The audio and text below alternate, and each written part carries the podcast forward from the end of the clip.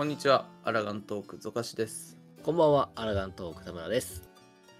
はい、第78回プロデューサーレターライブパッチ6.5実装項目パート1うん。の、まあ、お耳から情報摂取会ということで、はい、もう早速やっていくんですけど行き、ましょえーまず、パッチ6.5ですね。パッチタイトルが、えー巧妙のゼロということで、う。うん。まあ、NPC のゼロにかけているのかなとうん、いというう感じだね。タイトルなんじゃないのかなということで、うんで、それの実装時期がですね、10月の上旬ですね。で、えーまあ、10月の上旬、10月3日か10日なんじゃないのかなという予想です。まあ、そんぐらいでも、はでもめっちゃ早いって言ってたから、多分3日の方じゃないかなとは思ってるけど。そうだね。まあ、 early って言ってたので、うんまあ、10月3日に来るのではないかという感じですね。で、続いて、えーまあ、実装項目ですね。うん。まず、まあ、これはもちろんのこと、メインクエストが実装されますはいはいはい新たにはい。まあ、なんかスクリーンショットを見る限り、第一世界にゼロがいて、ね、第一世界に行くのかなと。どうなんだという。どうやって行くんやろうね。だって、非化線はさ、うん全然行けるけど、他のみんなは行けなくて、そうだね。これからどうにかするぜみたいな終わり方したから。だからまあ行く方法をうん見。つけてしまったのか、あはたまたゼロだけいけた、うんうんうんいけている状態なのかっていう、まあ、その辺もわからないところなんですけどじゃあ続いてですねえー、新たなあすいません。えっ、ー、とね有効部族のエクストラストーリー行月編が実装されます。これはパッチ6.55で実装になるみたいなので、うん。ちょっとね、受注条件が、えー行月で出たあの有効部族クエストをすべてコンプリートしているといううんうんうん。ところですね。アルカソーダラ族、あのゾウのやつですね。と、オミクロン族、あのーね、ロボット的だね。黒い、細いやつですね。そうそうそうそう。で、まあ、レポリットは、まあ、レポリット。この3つの有効部族クエストをコンプリートしていることが受注条件になるので、うんまあ、まだやってない方は、まあ、パッチ6.55なので、まだまだ時間ありますので、ぜひ一日一日、コンプリートに向けてね、うんクエスト受けてもらえばいいんじゃないでしょうかという感じですね。なんか、話によると、ちょっと感動するような感じみたいですよね。なんか、ええ話って言ってたね。ええ話と言ってましたので、まあ、こちらも交互期待ということで、まだやってない方は、ぜひぜひ、うん。まあ、レベリングにもな毎るしね。日頑張ってね。そうだね。あの、レベリングに全然使えるコンテンツなので、レベリングがてらやってもらえればいいんじゃないでしょうかというところですね。で、続いて、えータタルの大繁盛商店続編が、こちらも6.55できますね。で、もう、ウェルリト戦役が終わったので、もう漆黒編？あ、違う、漆黒編が終わったのか。うん。だからもう行月編になるので、まあもしかしたら、その行月のどこかしらのストーリーのおさらいか、まあもう本当に大繁盛商店の集大成というか、もう締めになるのではないかという我々の予想です。まあ、ただスクリーンショット的になんやねんこれって感じだったから、本当わからんけどね。なんかオールドシャーレアンっぽいような建物の中になんか知らないうんうんうん NPC2 人が口を開けてたりしたみたいなスクリーンショットだったのでまあスクリーンショットからの予想はあんまりできないという感じのコンテンツでしたね。まあそれが実装されるらしいです。で続いてですね帰ってきたヒルディブランド続編がうんこちらも6.55に実装されるみたいです。こちらもね、あのー大人気シリーズなのでね、あの皆さん期待している方も多いんじゃないでしょうか。まあ、あとどうせこれみんな、ほら、武器作るためにやんなきゃいけないし、絶対。そうだね。みんな、あの、マンダビルウェポンとか作るためにやるコンテンツなので、まあそれと合わせてね、まあ、ヒルディブランドが来るということはマンダビルウェポンの続編と、モーエンツールの続編も来ますよという感じになってました。では続いてですね、えー新たなインスタンスダンジョンが実装されるらしいです。えーダンジョン名がもうこれも明かされていて、深淵閃光月の地下渓谷というところですね。こちらスクリーンショット見る限りは、まあ、どうやら第一世界の月の地下に行くのかなああ、っていう雰囲気13世界のね。そう、あ、そうそう、第一世界は違うわ。全然違うわ。第 13, 13世界ですね。あの、ボイドの月の地下に行くんじゃないのかなという感じでしたね。なんかね、深淵に行くみたいです。まあ多分、あの、例例年のごとくというか、ラスダン枠というか、そうだだからね。多分、えー、もう演出が多分ちょっと豪華になってるダンジョンだと思うので、そうだね。その流れで、やっぱりね、最後の討滅へ、うん討伐へ行くという感じなのかな。で、えー、まあさっきも話しましたけど、新たな討伐討滅戦が実装されます。えー、こちら、もう名前出てます。まあ皆さん、ね、6.4のストーリーをやった人ならもうお察しの通り、ゼロムスですね。ゼロムスの討滅戦が実装されます。極も実装されますと。まあ、ゼロムス、我々 FF4 はやったことないけど、まあね、名前ぐらいはな感じだよね。そうだね。まあ、どうやら FF4 の、まあ、ラスボス枠。みたいなやつらしいです。それが、まあ、あの FF4 のあのドット絵が14にどうなる、14になってどういう感じのねゼロムスになってるか交互期待というふうに吉田が言ってましたね。まあ、でもいいんじゃない？まがまがしくて。明らかにラスボス感。そうだね。前出てきた瞬間に、あ、これ絶対次の透滅戦やって思ったぐらいにはラスボス感あったもんね。そうだね、うん。あゼロムスってもう知らなかったけど、なんか名前ぐらいは聞いたことあるけど、そうそうそうそう。こういうフォルムなんだというのはあんまり知らなくて、俺もそう。急に現れたから、あ、じゃあこれが多分次なんだろうなと思ってたら、まあね、予想通りという感じのゼロ消滅戦が実装されますという感じです。で、続いてですね、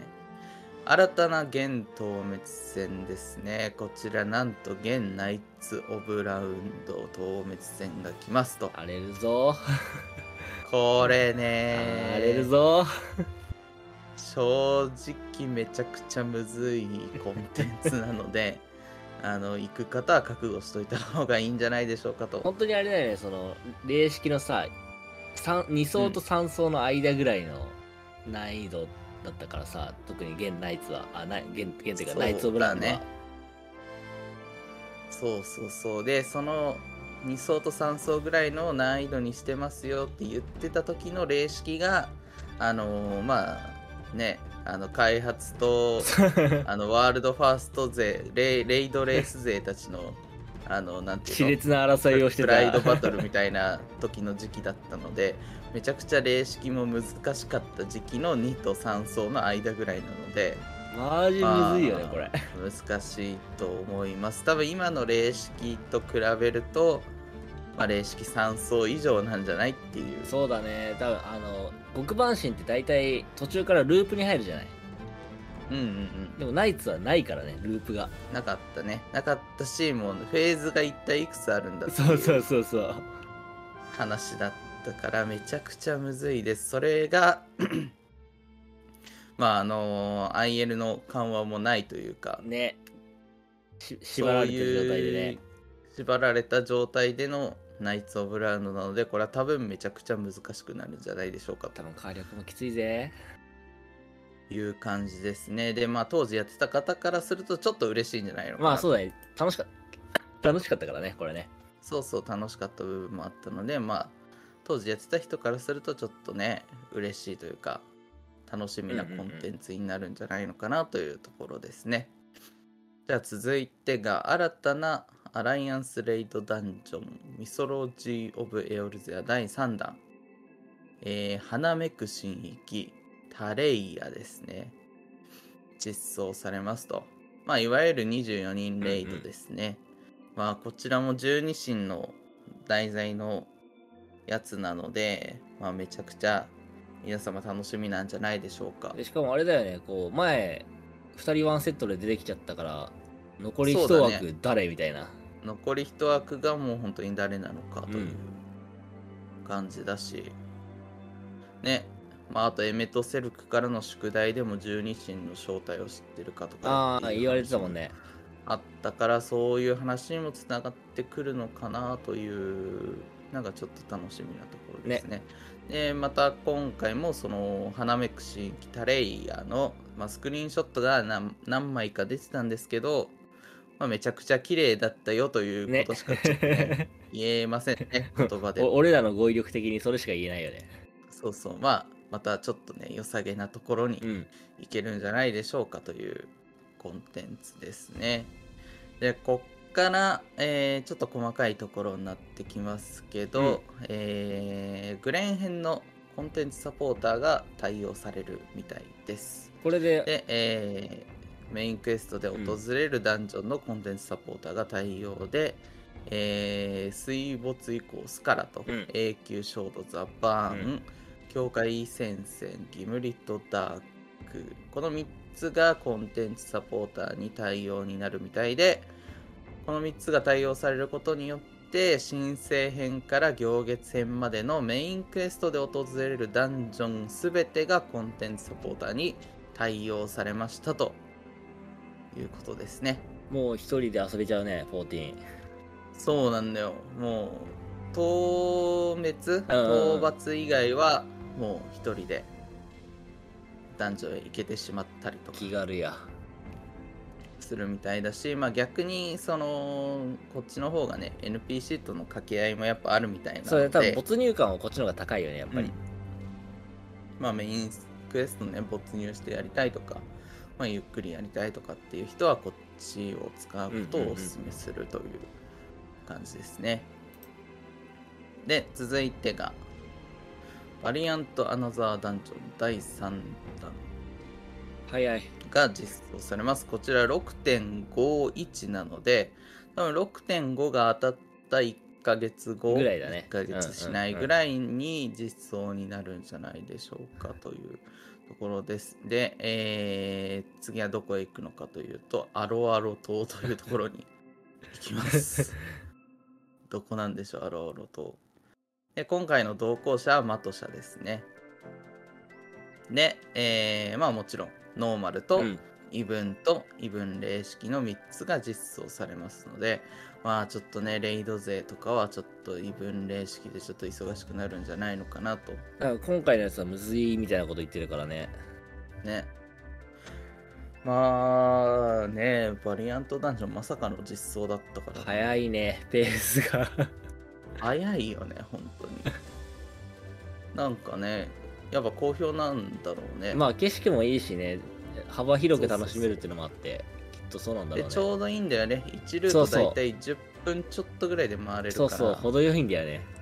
ほんとちょうどいいぐらいなね感じで遊びやすいっていうのもあるし、まあやっぱちょっと難しいところを求めてる人はやっぱ異文とかね、うんうんうん異文霊式があるので、まあいろんな人に楽しんでもらえるコンテンツということでねやっぱ人気なんじゃないのかなというところですねでアロアロ島なんですけどなんかちょっとねあのなんかみ民族っぽいというか。なんか廃れなんか廃れた民族文化的なね。そうそうそう。なんかそういう島に行くような感じみたいです。で続いてがですねジョブ調整がこれまた入ります。PVE と PVP ですね、入るみたいで。でまあなんかあのー別に霊式とかも来るわけでもないので、ね。ないしまあもう7.0の直前のメジャーパッチということなので大幅な調整は特にはないみたいなので、まあなんかあの一部スキルのダメージがちょっと上がるぐらいな。感じなんじゃないのかなっていうところですね。でまあそれに伴って PVP アップデートがありますよと。で PVP シリーズ5がまたスタートしますま。たか。またシリーズレベル上げないといけないと。そうだ、報酬次第だけど多分やらなきゃいけないんだろうな。ねまあ今回は多分また装備になるんじゃないのかな。いや装備にしてほしいそっちの方がモチベ上がる、ねあのー今回のシリーズ4のやつは、えーマウントの飛脚ウサギだったので、まあ次のシーズン5では多分ちょっとねかっちょいい装備がまたシリーズ報酬でもらえるんじゃないのかなという感じですね。でえーっとこのパッチ6.5のタイミングでクリスタルコンフリクトのシーズン切り替えがありませんという、うん。ちょっと事前注意事項がありまして、でクリスタルコンフリクトのシーズン8、シーズン8は8月8日火曜日公開ですね。なのでパッチ6.48から6.51までの間で開催されるという感じなので、こちらその PVP のランキング報酬狙ってる方はちょっと注意な感じになっています。じゃあ続いて、えークリスタルコンフリクトのアップデートがありますよと。はい、えーっとね、まあ、クリスタルコンフリクトのアップデートが当たりますよという感じです。これは、えーなんとマップが追加されるのと、あと戦況の UI の回収とかですね。うんあ、これごめん。え？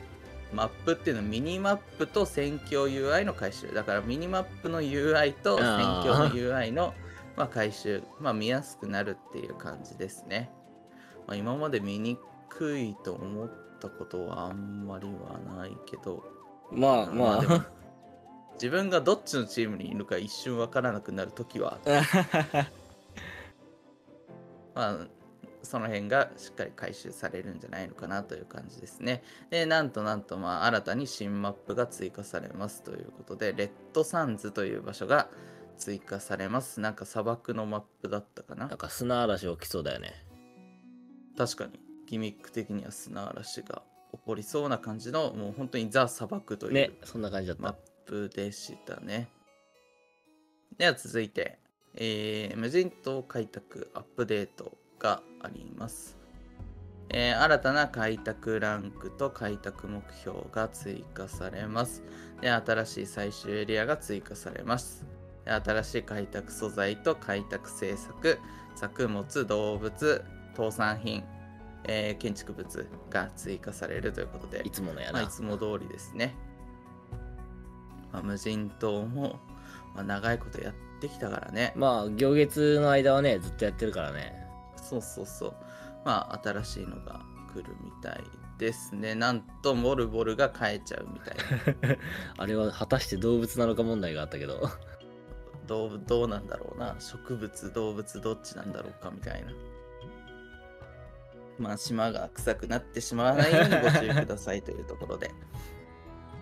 で、えーまだ無人島開拓アップデートあります。えー、猫耳さんのお願いというものが追加されます。うんで、これパッチ6.5の開拓を終えると猫耳さんからのお願いが始まる。なので多分パッチ6.5で追加された、まあ、開拓ランクと開拓目標を全部達成すると猫耳さんからのお願いというものが始まるらしいですね。うんで、えーお題はプレイヤーごとに異なる倒産品を出荷すすることと。まあなので、えー多分プレイヤーごとなのでみんな共通ではないんだろうね。まあ多分あれだろうねそのこれ作ってあれ作ってきてっていうのがそうそう。で、出荷してうんうんねっていうのがあって、で、そのお題を達成すると、その猫耳さんからのお願いの専用のトークンがもらえて、まあ、それが報酬と交換できるようになりますよという感じですね。この辺、無人島開拓やってる人はもう、あのね、義務なんじゃないでしょうか、まあ多分いろいろ報酬あるだろうね。美味しい美味しさ、見た目装備的な報酬もあったりとか。速攻で開拓目標を達成してもらってお願いをやってトークンを得て、うん。まあ、報酬をもらってくださいという感じですね。で続いてがですね、えーまあ基調講演でもうん告知があった通り、フォールガイズコラボレーションの、うんうんまあ、ゴールドソーサーでのねコンテンツが実装されますよと。でこれはパッチ 6.5X なのでまあ6.5のどこかでっていうことですね、うんまだ多分実装時期は調整中なんだと思います。まあ、フォールガイズのコラボした、まあ、まんまフォールガイズのコンテンツがゴールド操作に そうね実装されるみたいですね。まあ普通に楽しみというか、これは多分来たらみんな1回は絶対やるんだろうなそうだねコンテンツだから、まあ、あの実装された時にねあの盛り上がってる時に乗じて行ってみるのがいいんじゃないでしょうかという感じです。で、その他のアップデートがまた来ます。で新たなお得意様取引が始まります。えーマーグラットさんですね。うんうんえーっと、なんか、あの、シャーレアにいる、あの仕事大好き人間ねお仕事大好き人間さんですね。まあワーカホリック的な、えーまあ、多分メインクエストで結構知ってる人は知ってるんじゃないでしょうかという感じの NPC が対象となっています。で、まあ、その収集品関連で連続聖戦が、連続聖戦機能が追加されると。うんまあなんか聖戦ね、毎度ワンポチワンポチでやっていたのが連続でできるようになるよという感じなので、ギャザラーとかで、まあお得意様とかやる人はそうだね楽になるね楽になるんじゃないでしょうかという感じですね。でそれに伴って魚類図鑑で新たに釣った魚にマークがつくようになりますと。えーなので多分新しく新しい種類の魚をまあ釣った時にまあこれ釣りましたよみたいなマークがうん。魚類図鑑に載るようになるのでまあどれやねんっていうのがなくなるってことだよね。そうだね、まあ、見やすくなるんじゃないのかと視認性アップのアップデートかなという感じですね。で続いてまたその他のアップデート丸2ですね。なんとオプションアイテムが愛蔵品キャビネットにぶち込めるようになるという素晴らしい。素晴らしい実装が来ましたね、えー今までなんとお金をねリアルマネーを払って買っていた装備とかが、まあ、ついに愛蔵品キャビネットにぶち込める、まあ、ミスって捨てることもなくなるんじゃないでしょうかという感じになってますので、まあ、地味に嬉しいアップデートですだいぶいねろいろで開くだろうね容量が。そうだね。あのー愛蔵品キャビネットに入るということは、まあ、ミラージュドレッサーに入っているのと同同意義なので。そうそうそうまあだいぶね圧迫しなくて済むんじゃないのかなといううんうん感じです、まあオプションアイテムの装備もめちゃくちゃいろんな種類が今あるもんからね。ねだからもう本当になんていうのミラプリ好きで全部買ってますみたいな人はもうだいぶ開くんうんじゃない？大歓喜でしょ。ね。相当量開くと思うのでまあ大換気アップデートですね。オプションアイテムの愛蔵品キャビネット対応がありますとで続いてアライアンスルーレットの申請時現在のジョブレベルに応じたアイテムレベルを満たす必要があるように変更という。ちょっとねこれで俺はもうヒーラーアライアンスルーレットに出せなくなっちゃったんじゃないでしょうか。まあ要は簡単に言うとあれだね今までこう服を脱いで IL 下げてレッツクリタワーみたいなことができなくなるってことだよね。ね、できなくなるという。だからレベル59までだったらクリタワーに行ける IL になって申請しなきゃいけなくて、で、レベル69以下だった場合は次マハとか、ボイドワークとかそっちに行けるアイテムレベルにならないと申請ができなくなるっていう、まああと70、80も同様にという感じですね。なので、うん、ちょっと切ないですね。まあまあ効率目指す人にとってはね まあそうなんだろうね。まあしょうがないよね。まあ MMO のね、やっぱ作ってる側としてまあはやっぱ過去のコンみんなにいテンツをねろんなね。人をそうそう。いさ生かせるためにはやっぱこういう調整はまあいつか流行るだろうなと思ってたけど そうそうそう。まあしょうがないのかなというところでですね。まあそういう調整が入るようになりますと。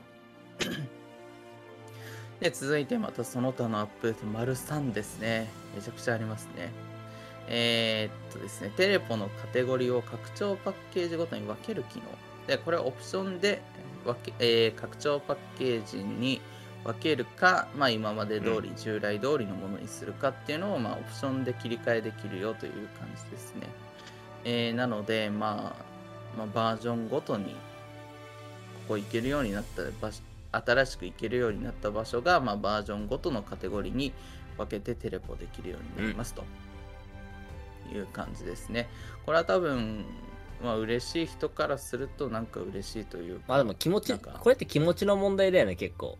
そうね。多分モヤモヤしてる人は多分嬉しいんじゃないのかなんという感じですね。多分俺も実際に多分バージョンごとで切り替えたいああな俺俺今まで通り派なんだよな別にエリアだと分かんないのよね なんかエリアのマークもなんかちょっとねあれになっちゃうしあーまあまあまあ分からんでもないけど数字で並んでた方がね分かりやすいああーまあ確かにそういうタイプの人はうそうだろうねきっとねそうそうそう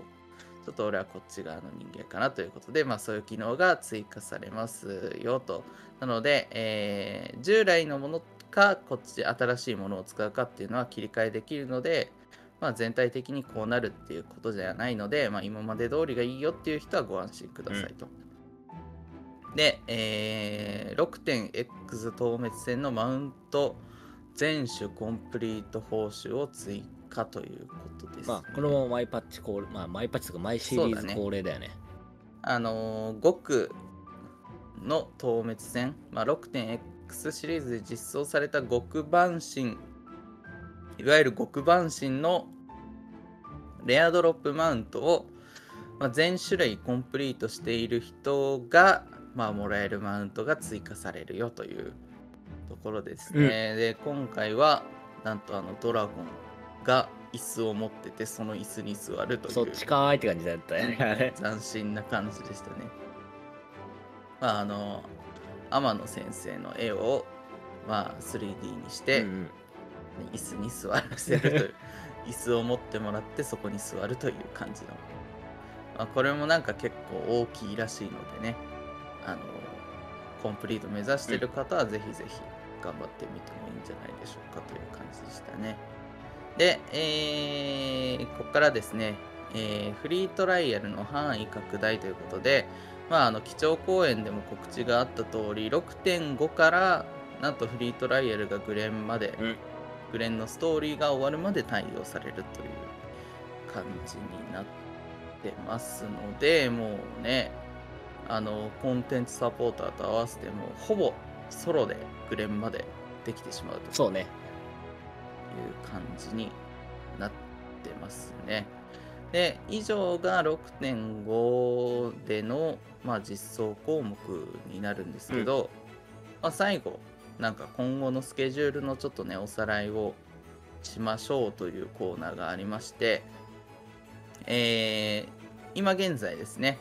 えー7月ですね、ファンフェスティバル in ラスベガスであったところで、でこっから次のファンフェスティバルが、えー2023年の10月にロンドンでありまして、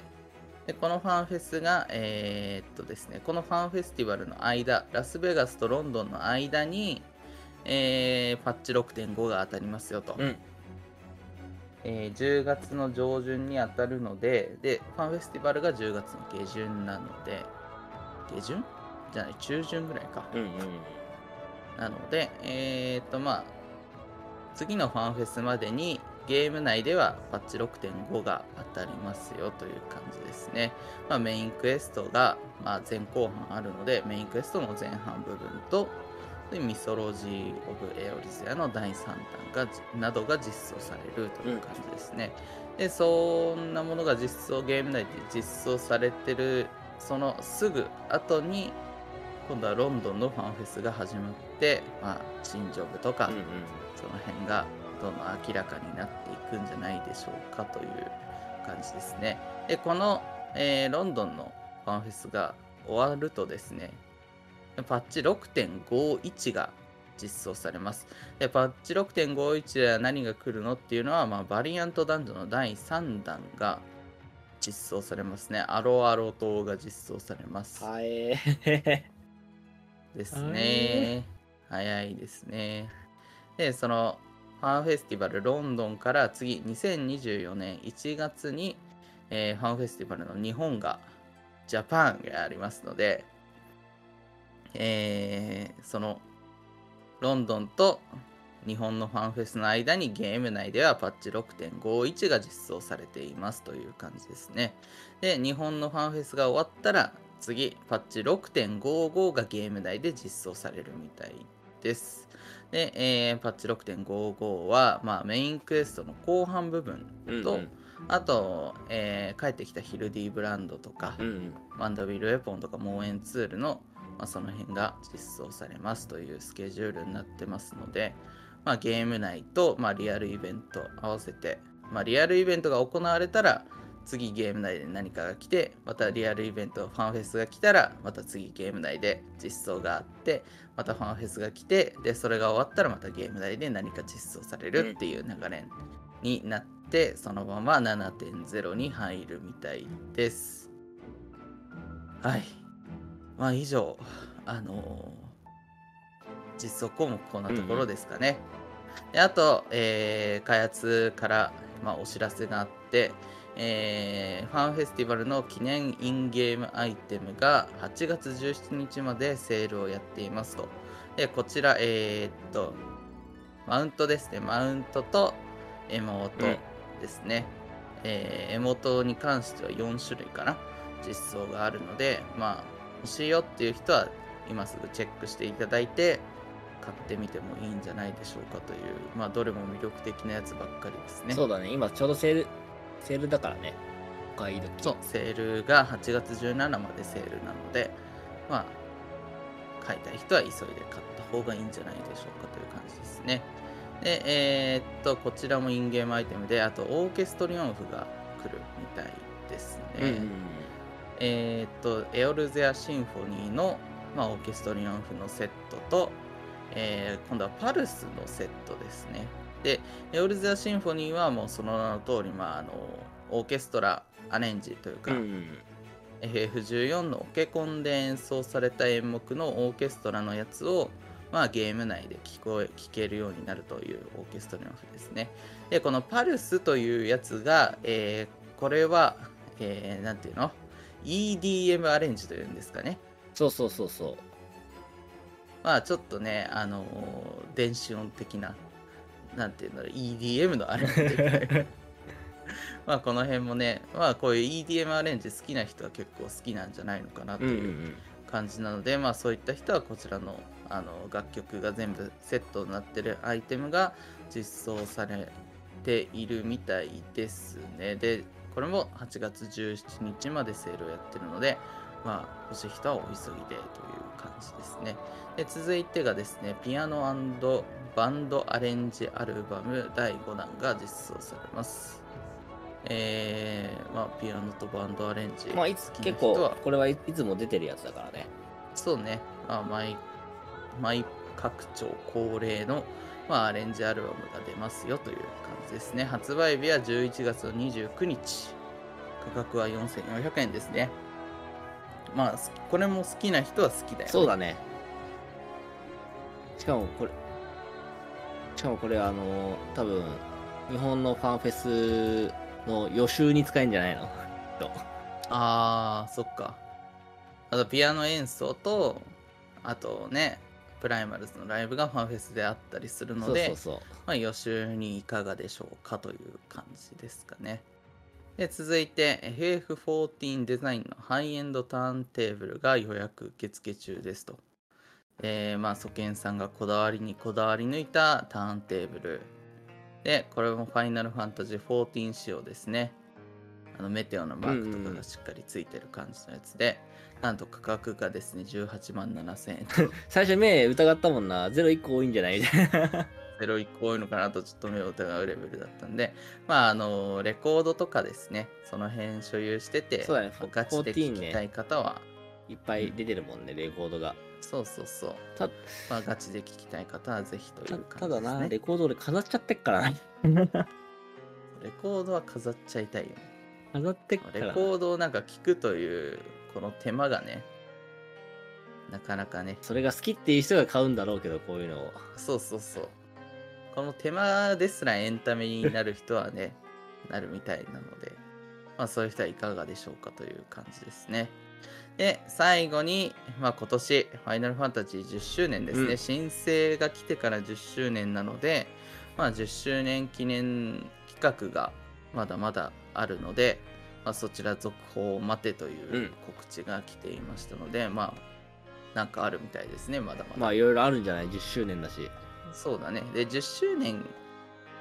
の年だけど、まだ10周年になってないんだよね。9月の8月か。8月27が8月の10周27日が10周年の日なので、まあ、その日に何かがあるんじゃないでしょうかとう。いうん感じですね。続報を待てというところでしたね。まあ、以上が、えー第78回 PLL の、まあ、で、あの、紹介された内容になりますね。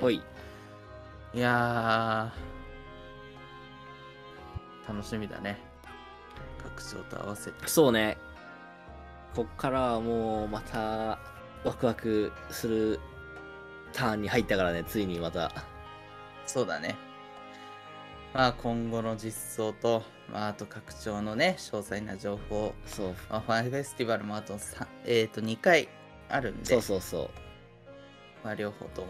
大いに期待できるんじゃないのかなという感じでね。まあ FF の14の高まりを維持したまま、やっぱ7.0に行きたいかなそうだね。それはとそころになってますね。